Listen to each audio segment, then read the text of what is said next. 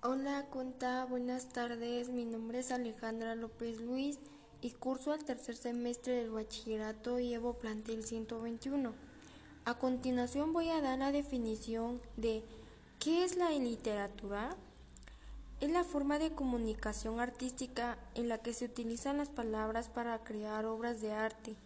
Se le llama literatura también al conjunto de autores y sus obras que a través de la historia han ido aportando obras en las que se expresan vivencias, emociones, conocimientos, ideas, etc.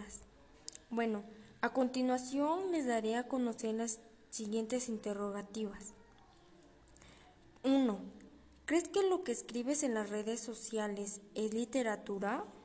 Sí, porque la literatura influye en todo aspecto de nuestra vida cotidiana.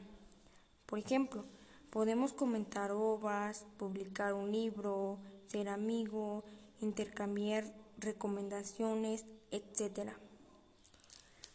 2. ¿De qué manera te sirve la literatura en la vida diaria? Pues la literatura en la vida diaria nos sirve para desarrollar el pensamiento, ya que es la manera de mantener la experiencia y las ideas, etc. En conclusión, la literatura es muy importante ya que es la manera de mantener la experiencia, las ideas, etc.